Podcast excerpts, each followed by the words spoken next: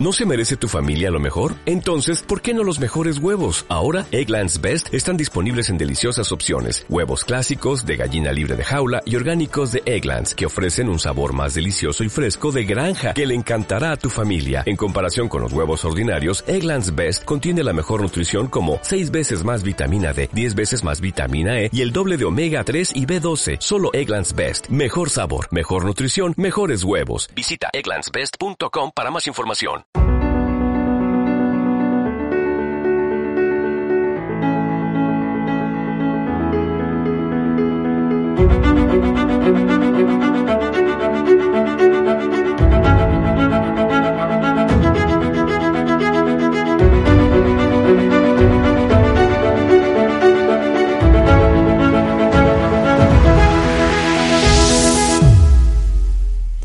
Hola a todos y a todas y bienvenidos de nuevo a este podcast titulado Sin Algoritmo, un podcast sobre libros. Mi nombre es Ana Polo Alonso, soy la creadora de Courbet Magazine y también de este podcast de Sin Algoritmo que ahora retomamos después de una pausa muy larga, demasiado larga seguramente, pero bueno, una pausa motivada por una cuestión de fuerza mayor. Básicamente es que me puse enferma. Me salió una faringitis que se me fue complicando muchísimo hasta el punto de que me generó una infección de pus en el cuello que me tuvieron que estirpar, tuve que estar un par de días hospitalizada. Bueno, una pesadilla que afortunadamente ya quedó atrás. Vaya por delante mi absoluto agradecimiento al personal del Hospital eh, Vall de Barcelona por su absoluta profesionalidad y amabilidad en todo momento. Pero bueno, me dijeron que no forzase la voz durante dos meses mínimo, con lo cual hacer un podcast, pues la verdad es que era imposible. Retomamos de nuevo la tradición de hacer podcast, de hacer sin algoritmo, y lo hacemos en unos momentos sin duda durísimos para el país. Yo nunca pensé que viviríamos un confinamiento eh, masivo. Desde luego de esta saldremos adelante, no me cabe la menor duda, pero bueno, de, de todas maneras es muy doloroso ver, ver las cifras, eh, ver la evolución de esta, de esta maldita enfermedad. De todos modos, eh, dentro de todo lo negativo que estamos viviendo, no deja de ser muy bonito ver cómo muchísima gente se está movilizando para, para ayudar, no solo con las iniciativas online que se están poniendo en marcha, sobre todo las iniciativas culturales, sino también todas las iniciativas que se están poniendo entre vecinos, entre amigos, para ayudarse a las personas mayores a hacer la compra. Desde luego, desde aquí, de manera muy especial, un aplauso enorme a todo el personal sanitario, auténticos héroes y heroínas que se están dejando la piel, y también a, a, todas las personas que están permitiendo que el país esté a flote y que muchas veces no sabemos ni visibilizar ni valorar su trabajo. Yo cuando salgo a las ocho a aplaudir, también aplaudo por transportistas, reponedores, cajeras de supermercado, personal de limpieza, cuerpos y fuerzas de seguridad del Estado, eh, policías, servicios sociales, todos los que están haciendo en estos momentos un servicio heroico, desde luego. Y a todos los, y a todas que me estáis escuchando, espero que estéis bien, espero que este confinamiento no dure más de lo absolutamente necesario y que este maldito coronavirus nos deje pronto en paz, que es lo que estamos deseando todo. Y dicho esto, comenzamos a hablar de libros, comenzamos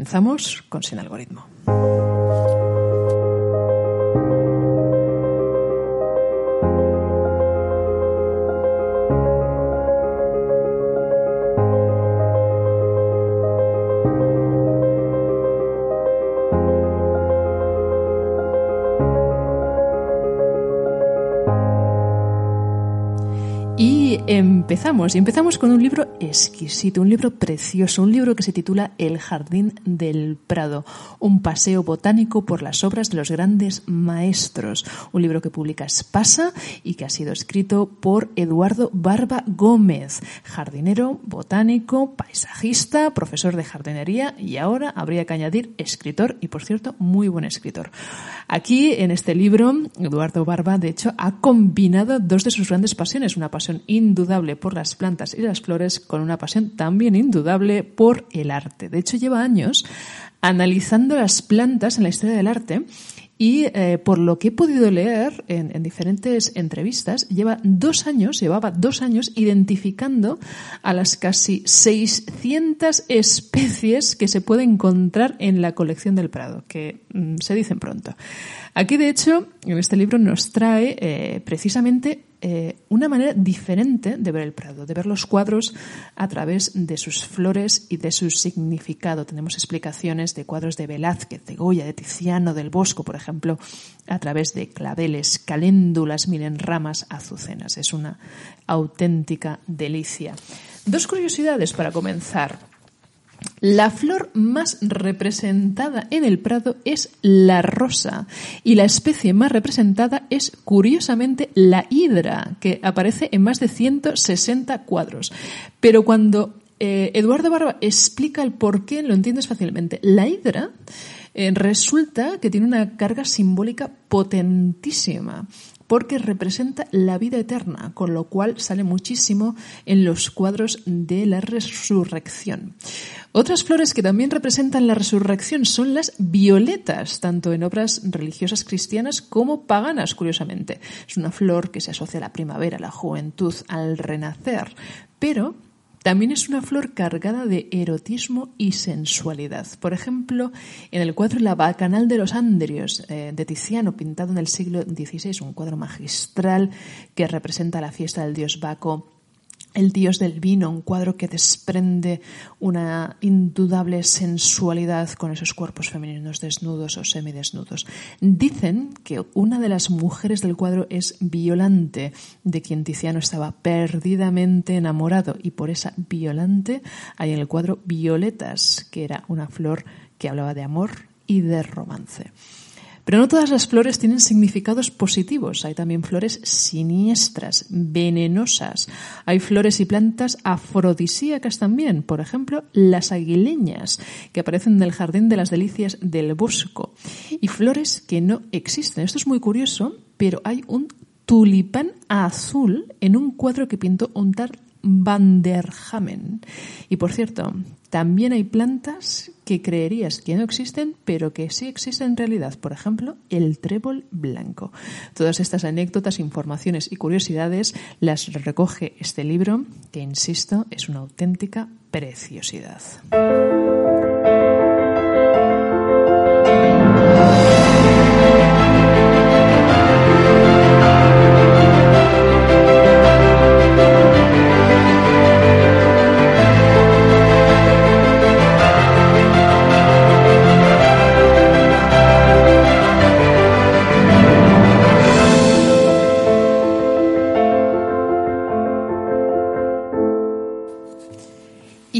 Las flores pasamos a un bosque. Os hablamos ahora de El olor del bosque, de la escritora francesa Hélène Gestern, una escritora interesantísima, muy interesada en la fotografía, en la memoria y en, la historia. Este libro, El olor del bosque, es un libro que traen conjuntamente dos editoriales, Rata Naturae y Periférica, con una traducción, por cierto, muy bien conseguida de Laura Salas Rodríguez.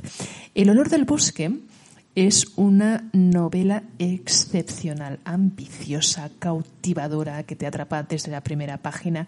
Es una novela sobre la sobre la pérdida, sobre las esperanzas truncadas de aquellos que padecieron guerras. También es una novela sobre la fuerza del amor y sobre la fuerza de la esperanza. Os explico brevemente de qué va.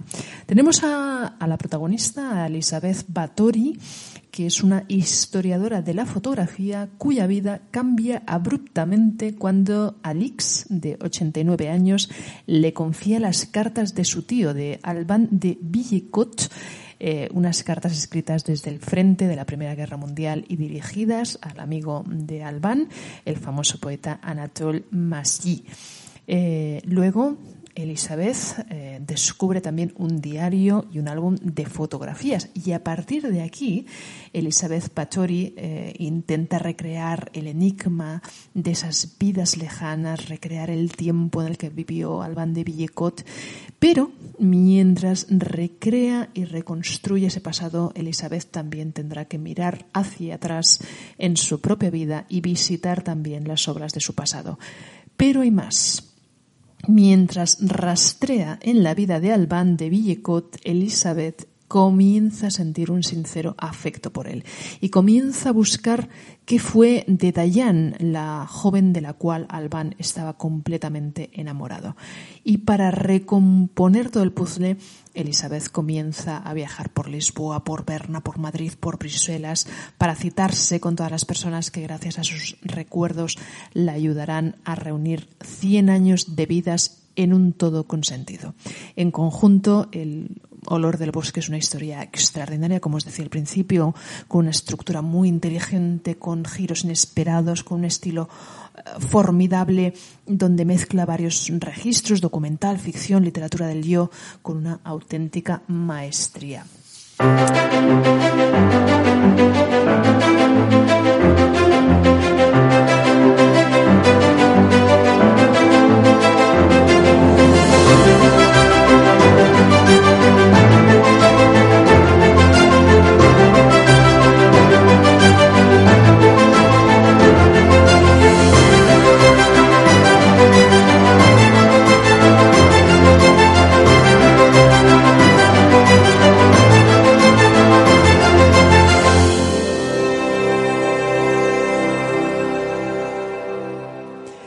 Yo de, del olor del bosque saltaría la obra de Agota Christoph, la novelista húngara a la que muchos conocimos con su famosa trilogía de Klaus y Lucas y de la cual se publicó hace muy poquito su obra teatral. La publicó la editorial Cítara con traducción de José Ovejero.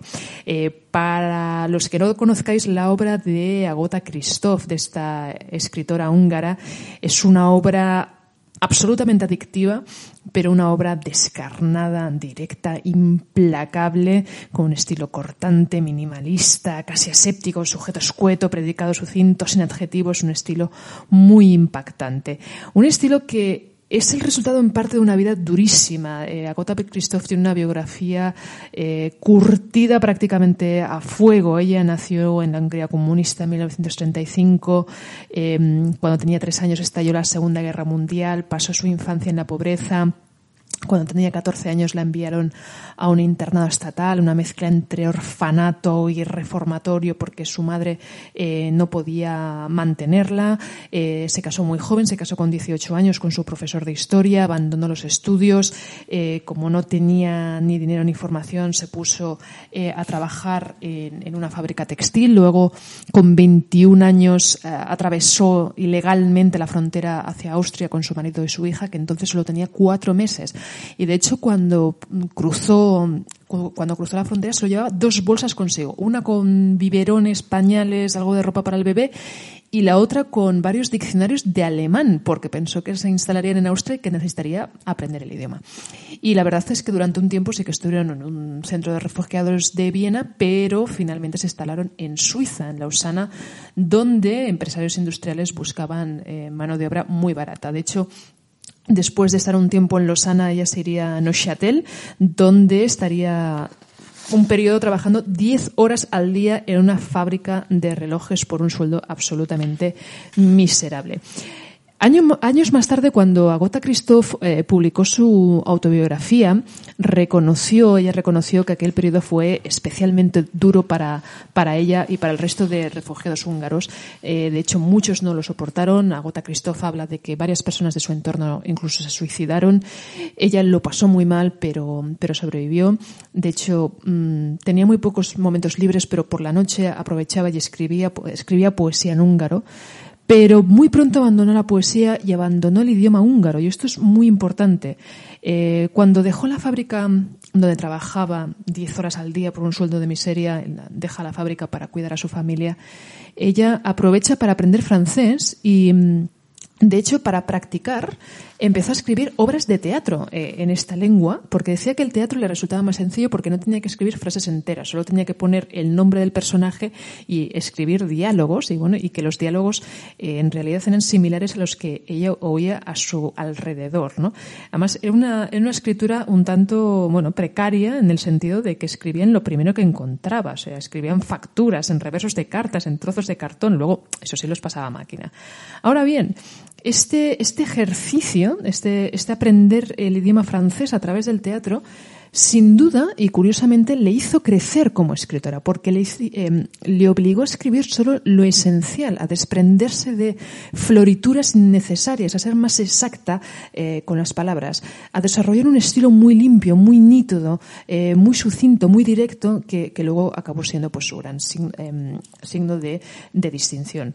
Las aquellas obras de teatro triunfaron en, pequeños teatros locales y luego en la radio, de hecho, eh, donde cosechó unos cuantos éxitos. Ahora podemos leer ocho de esas obras de teatro gracias a la editorial Cítara y a la traducción de, José Ovejero. Son obras, todas ellas, que hablan del mundo de Christophe. Es un mundo eh, despiadado, un mundo de violencia, de soledad, de egoísmo, de maltrato.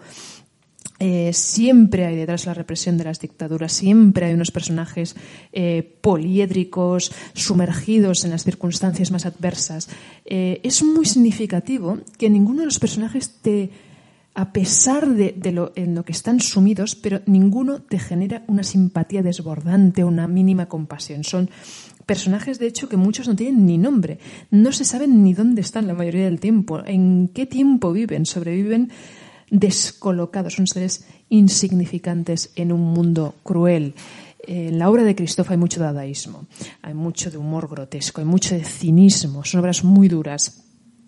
Por ejemplo, en una de las obras, en La llave del ascensor, eh, que quizás es, el, es el, la obra de teatro más cruel que las, de las que tenemos aquí seleccionadas en estos volúmenes de este Cítara. En principio es un relato de una extraña historia de amor eh, contada por una mujer encerrada en un castillo. Pero eso es en principio, porque en realidad lo que somos, estamos delante es del maltrato a una mujer, de cómo la mujer espera la llegada del marido, la sumisión de ella a él, el cinismo de él cuando le habla en términos amorosos, el odio que ella eh, siente hacia sí misma cuando se siente culpable por no haber hecho nada para evitarlo. Os recomiendo, si no lo habéis hecho aún, que junto a las obras de teatro también leáis Klaus y Lucas, que publicó eh, Libros del asteroide con traducción de Ana Herrera y de Rousseau Verdaguer. Es una obra que, aunque no es estrictamente autobiográfica, se bebe mucho de las experiencias vitales de Agota Christoph. El libro es en realidad una trilogía de novelas, eh, son tres obras, El Gran Cuaderno, La Prueba y La Tercera Mentira, todas eh, con el totalitarismo de fondo, todas con la brutalidad de la guerra de trastienda. Mi favorita, sin duda, es la primera, El Gran Cuaderno, donde se habla de los gemelos Klaus y Lucas. Em, con su marido desaparecido en el frente, sin poder alimentarlos en una ciudad bombardeada, la madre de estos gemelos, la madre de Klaus y Lucas, entrega a sus hijos al cuidado de una abuela muy especial, una abuela maléfica, que incluso se dirige a sus hijos, a sus nietos como hijos de perra. En el, en el libro se describe así, atención, cito textualmente, la abuela no se lava jamás. Se seca la boca con la punta de la pañoleta cuando ha comido o bebido. No lleva bragas.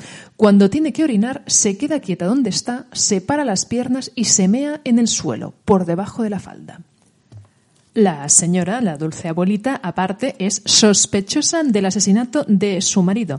Y con ella precisamente y en un país tiranizado por gobernantes e invasores Klaus y Lucas tendrán que aprender a sobrevivir. La suya es una lucha donde con absoluta disciplina harán ejercicios para endurecer su cuerpo, se autoeducarán como podrán, se blindarán emocionalmente frente a estos familiares y también frente a vecinos viles y absolutamente mezquinos. Klaus y Lucas se volverán fríos, se volverán sin escrúpulos, serán canallas, crueles, secos, salvajes y totalmente implacables.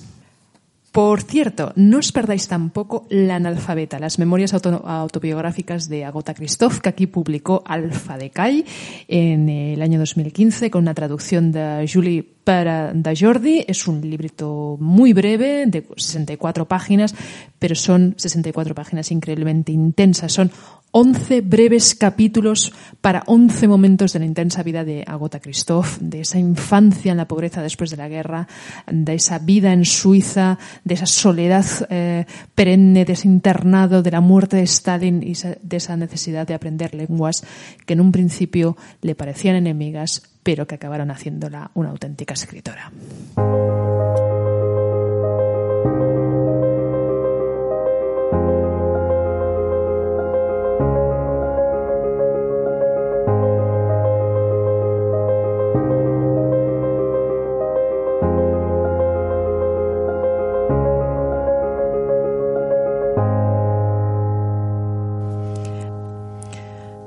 De Agatha Christoph, el salto natural, al menos el salto que yo os recomendaría, es a la obra de Marina Svietava, eh, la poeta rusa, una de las poetisas más originales del siglo XX, de hecho, una poetisa cuya obra es de una grandísima belleza lírica, muy vanguardista, pero también muy humana, una, una poetisa, una autora de la cual últimamente he leído mucho, he leído bastante, eh, pero a la cual descubrí gracias a las memorias de su hermana, de, su hermana Anastasia, unas memorias sensacionales de las cuales os hablaré de aquí a, un, a, unos breves instantes eh, en una edición preciosa que nos trajo la editorial Hermida hace, hace un par de años, creo. Eh, gracias a esas memorias descubrí a una mujer eh, muy apasionada, pero una mujer que tuvo una vida muy difícil, muy desgraciada, a pesar de que nació en, una opulencia, en la, en la, alta burguesía rusa. Su padre, de hecho, era el fundador del Museo Pushkin de Moscú. Ella recibió una esmeradísima educación, fue educada en Suiza, aprendió italiano, aprendió francés, alemán, estudió en la Sorbona de París, pero bueno, ya desde muy pequeña sufrió problemas familiares, eh, tuvo una relación muy, muy complicada con su madre, eh, la cual quería que fuese una que fuese pianista. De hecho, eh, la madre criticó duramente la afición de Marina a la poesía. Decía que, que su talento literario era inexistente, cosa que dudamos muchísimo. Pero bueno, de hecho, le impuso eh, unos estudios musicales muy, muy estrictos que Marina solo pudo abandonar cuando murió su madre. La madre murió de tuberculosis en el año 1906 cuando Marina tenía 14 años, inmediatamente Marina dejó la música, se centró en la poesía, comenzó a publicar, se comenzó a quedar con los literatos del momento, empezó a leer la poesía de, de Alexander, uh, Alexander Bloch y de Ana Akhmatova, que por cierto, un día tenemos que hablar de, de, esta poetisa de Ana Akhmatova porque también tiene una obra absolutamente sensacional y también una vida eh, muy interesante. Pero bueno, lo dejamos para, para otro podcast, ahora nos centramos en Marina Etspietava eh, con 19 años conoce al que será su marido, un cadete del ejército ruso de nombre Sergei Yakolievich Efron, con quien tendría dos hijas, Ariadna e Irina. Eh, se enamorará perdidamente de él, pero es una relación muy curiosa, es una relación un tanto peculiar porque a pesar del, del, eh, del sincero amor que sentía por él, eh, no, no le impidió tener amantes. Eh, Marina se sabe que tuvo una relación, por ejemplo, con el poeta Osip eh, Mandelstam, también con la poetisa Sofía Parnok, de la que se enamoró perdidamente. Más tarde también tuvo una relación sentimental con la actriz Sofía Eugenieva Holiday. Eh, pero bueno, el gran punto de inflexión de su vida, sin duda, es eh, la Revolución Rusa, la Revolución de 1917, que Marina eh, no aprueba. Eh, bueno, en la guerra eh, civil posterior a la revolución, el marido de Marina se une al ejército blanco, al ejército que se enfrentó a los bolcheviques. Mm, Marina se quedó en Moscú, una ciudad que vivió una profunda hambruna donde, durante esa, esa guerra. Marina sufrir, sufriría el hambre en carne propia. De hecho, llegó a pasar tanta hambre que dejó a sus hijas en un orfanato pensando que las alimentarían, pero las condiciones fueron tan miserables que una de las niñas, Irina, murió por falta de alimento, lo cual sumió a Marina en una profundísima depresión. Marina recogió todas sus impresiones de aquella época de la rusa, de la Rusia revolucionaria en un libro que publicó aquí en, mil, en el 2015 la editorial Acantilado el libro es Diarios de la Revolución de 1917. Es un, es un libro interesantísimo que tradujo Selma Ancira, que es una auténtica experta en la obra de, Marina Spietava. Eh, aquí tenemos eh, la biografía de Marina, eh, de su infancia burguesa acomodada, su infancia y adolescencia cosmopolita, pero también tenemos la intransigencia de la madre, el desprecio de sus hermanastras, de todas las penurias que vivió con la llegada de los bolcheviques. Aquí está el hambre, el frío, la soledad, el desconcierto, cómo tuvo que eh, hurgar en medio de la basura para conseguir comida. Eh, sorprende muchísimo que no haya una visión ideológica de la revolución. No hay duda que ella estaba en contra, pero no hay una adscripción a un bando y un odio al otro, no hay sectarismo. Eh, lo que hay es una descripción de lo que fue su día a día. Ella no juzga en ningún momento, lo único que hace es describir. Pero la crónica, aunque absolutamente magistral, con, además con una prosa lírica preciosa, pero es absolutamente espeluznante. Eh, ella describe la violencia descontrolada, la absoluta anarquía, em, describe todos los rumores que corrían por Moscú, todas las noticias que se acumularon, algunas verdaderas, otras falsas, el fusilamiento del zar Nicolás II, el complot para asesinar a, Lenin, la epidemia de sarna, eh, también eh, hay aquí el relato de una mujer profundamente apasionada, profundamente vital, que no pierde la esperanza a pesar de todo lo que le rodea. Eh, Marina describe en este libro sus relaciones con un sinfín de amantes, por ejemplo. No oculta en ningún momento su intimidad, no oculta sus emociones, no oculta su voraz apetito sexual. Eh, un apetito que no reprime en, ningún momento. Marina de hecho, utiliza este diario como una terapia, como un medio para soportar el derrumbe de todo lo que, eh, de todo su mundo, de todo lo que hay a su alrededor. Pero no hay amargura, no hay, o no la hay siempre. Eh, de hecho, en, muchos pasajes hay muchísima ternura también, incluso notas de humor cuando menos te lo esperas. Ah, también hay creación poética excelsa, porque en medio de todo aquel caos, Marina supo crear fue capaz de crear algunos de sus versos más hermosos. En el año 1922, Marina abandonaría la Unión Soviética eh, con su hija Ariadna. Eh, se fue a Berlín, donde se reunió con su marido. Ella creía que su marido había muerto, pero consiguió mm, reunirse con él. Pasaron por Praga. En Praga ella pudo escribir, pudo escribir algunos de sus mejores versos. Luego se establecieron en París, donde vivieron 14 años, pero ella nunca fue eh, feliz en, en, París.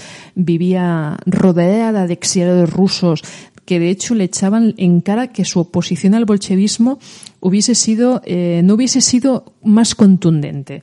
Eh, le echaban en cara que no había sido, eh, que había sido demasiado tibia con el bolchevismo, que incluso había admirado a un poeta, Mayakovsky, lo cual es cierto. Mayakovsky era prosoviético, con lo cual, pues, muchos de los exiliados rusos echaron en cara a, a Marina, pues, esta, esta amistad. Además, y esto es bastante curioso, el marido de Marina eh, comenzó a desarrollar simpatías por los soviéticos y decidió volver a Rusia. Su hija también compartiría sus ideas, se acabaría yendo con él.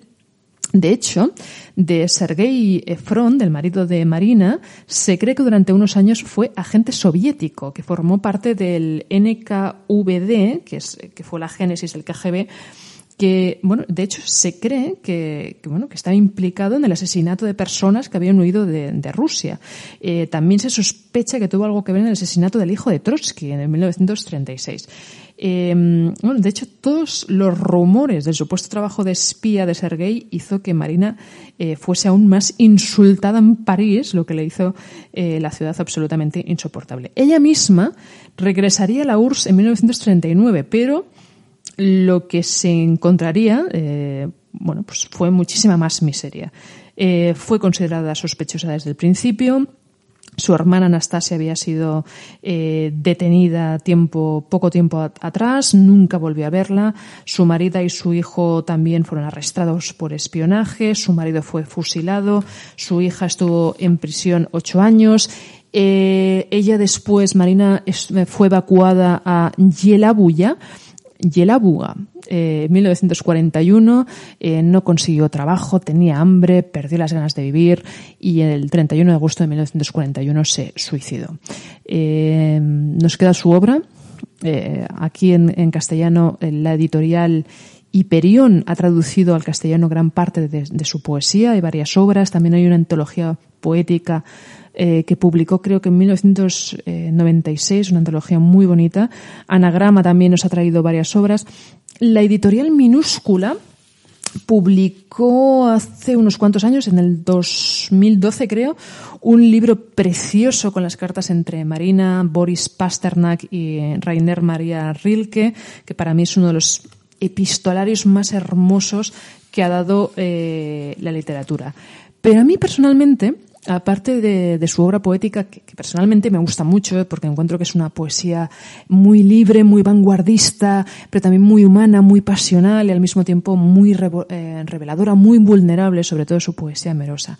Pero más que la poesía me gusta mucho su prosa. Yo personalmente disfruté muchísimo con los diarios de la Revolución de 1917, eh, de la que ya os he hablado. También disfruté muchísimo con otro libro suyo que nos trajo también acantilado, que se titulaba Mi madre y la música, eh, también con una traducción de, de Selman Cira, que es una evocación preciosa, bellísima de, la infancia de Marina, eh, con un relato donde lo más coloquial y mundano adquiere una trascendencia absolutamente lírica. Es un libro que Marina escribió cuando tenía 40 años y con el que volvió a esa enseñanza del piano a la que su madre la obligó con la esperanza de transformarla en una gran eh, pianista.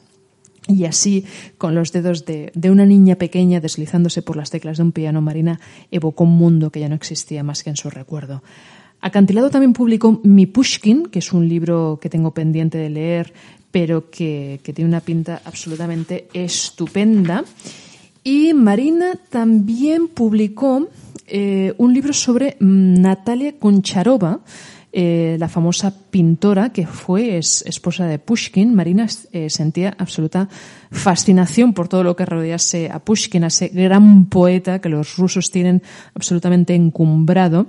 Eh, también estaba absolutamente fascinada por el mito de la creación, de la belleza.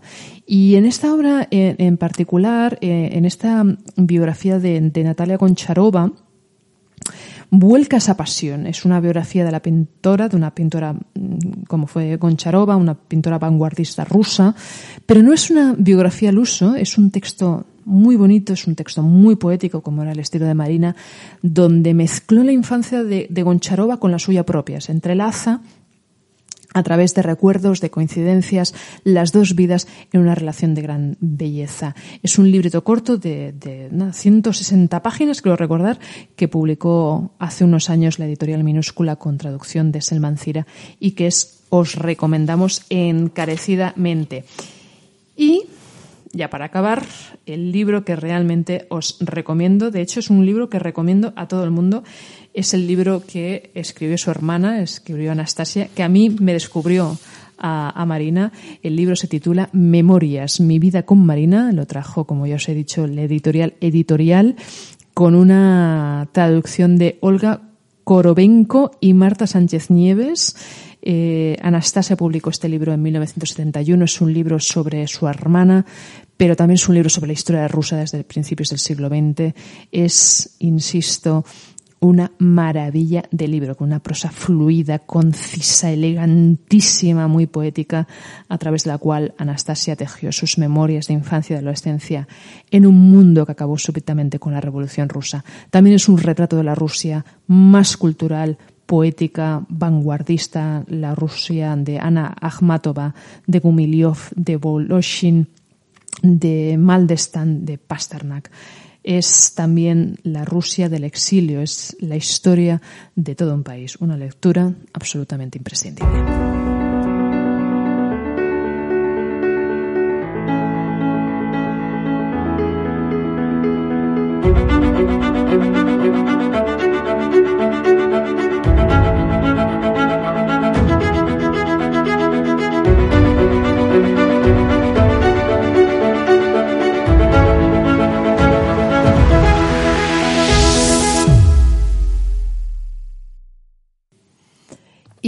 Ya para acabar, os traemos la obra y la vida de otra mujer también absolutamente fascinante, una mujer que también eh, nació y creció en la órbita soviética. Os hablamos de Svetlana Alexievich, la periodista bielorrusa ganadora del Premio Nobel de Literatura en el 2015, una mujer que ha dedicado toda su vida a dar voz a las víctimas y supervivientes de los conflictos de la antigua Unión Soviética, del escenario postsoviético, una mujer muy valiente que cubrió la catástrofe de Chernóbil, que cubrió la guerra soviética en Afganistán, una mujer que desgraciadamente también fue perseguida por el régimen dictatorial de Alexander Lukashenko, lo que le obligó a abandonar Bielorrusia en el año 2000. De hecho, no pudo regresar a Minsk hasta 11 años más tarde, en el 2011. Eh, últimamente la obra de Svetlana Alexievich, aparte de por el Premio Nobel de Literatura, también es muy famosa porque una de sus obras, Voces de Chernóbil, ha inspirado en parte la serie del HBO Chernóbil, que es una serie que si no habéis visto os recomendamos porque realmente está muy, muy bien hecha. En el libro, en Voces de Chernóbil, eh, se dio por primera vez voz a las personas que sobrevivieron a esa horrorosa tragedia nuclear, unas eh, personas, unos testimonios que fueron sistemáticamente silenciadas, sistemáticamente olvidadas por su propio gobierno. Pero aparte de este libro de voces de Chernóbil, a mí personalmente el libro de, de Svetlana que más me gusta es el de El fin del Homo Sovieticus, un libro que aquí publicó la editorial Acantilado con traducción de Jorge Ferrer, un libro donde con la sola ayuda de, la, de una grabadora, la sola ayuda de una pluma, Svetlana Alexievich narró las microhistorias de la Unión Soviética, entrevistó a toda clase de personas para retratar en un, eh, en un retrato muy poliédrico lo que fue la realidad de la Unión Soviética, de la URSS, de su caída, de lo que esperaba la gente de esa utopía y de lo que esperaban que viniese después de ella. Están en este libro las madres deportadas, sus hijos, los estalinistas y redentos a pesar del gulag, están los entusiastas de la perestroika anenadados ante el triunfo del capitalismo y están también ciudadanos que plantan cara a la instauración de nuevas mm, dictaduras. No es un relato histórico en el sentido cronológico de la palabra, es un relato muy plural donde Svetlana Alexievich no juzga a nadie, pero sí que le da voz a personas de ideología y de perfiles muy distintos. Lo que importa aquí son sus vivencias personales, son sus opiniones, son sobre todo la parte, la historia emocional de decenas de personas. Eh, impresiona muchísimo, eh, sobre todo la narración de cómo cae la Unión Soviética, de cómo vivieron ese, ese fin de la Unión Soviética y lo que esperaban que viviesen después. Impresionan las reflexiones de, de las personas cuando te explican que una vez dejados atrás los errores de los estalinistas, muchos no tuvieron problema alguno en el moldarse eh, a una vida que era gris, que era totalmente anodina, pero que les ofrecía, según ellos, seguridades, porque ellos decían que a pesar de la falta de, libertades, a pesar de la falta de democracia, eh, ellos se acogían al hecho de que había trabajos y que había viviendas, ninguna eran eh, ninguna maravilla, más bien todo lo contrario, pero que esa, esa seguridad material les permitía sobrevivir. Y aparte muchos también destacaban que había una seguridad emocional, que habían unos valores patrióticos absolutamente eh, compartidos por todos, cuya adscripción a ellos les mantenía unidos y les mantenía flotes a pesar de todas las tragedias que se estaban vertiendo a su alrededor. Es muy interesante leer lo que pensaban sobre la libertad muchos de ellos, lo mucho que les costó adaptarse. Eh, también, eh, claro está, están los que creyeron en ella, están los que estuvieron dispuestos a dar su vida y acabaron absolutamente defraudados por una, eh, por una élite política absolutamente corrupta. En el libro hay visionarios, en el libro hay ingenuos, en el libro hay muchos que perdieron la ingenuidad, hay gente que perdió la fe, hay gente que la recuperó, eh, todo ello en, una, en un contexto de corrupción rampante, de miseria moral de, sus dirigentes. En suma, es un, es un libro estremecedor, pero yo creo que es uno de los mejores ejercicios de, de periodismo, de, de, documentación histórica periodística que hemos visto en las, en las últimas décadas. Y con ella, con Svetlana Alexievich y con este El fin del Homo Soviéticos, ponemos fin a este podcast de Sin Algoritmo. Espero sinceramente que os haya gustado. Y bueno, en estos días de confinamiento, donde no nos queda más remedio que quedarnos todos en casa, y hacemos muy bien de quedarnos todos en casa, intentaré actualizar el podcast lo más regularmente posible, de tal manera que intentaré hacerlos la estancia en casa un poquito más llevadera. Así que espero contar con vosotros en los próximos podcasts. Muchísimas gracias por vuestra atención.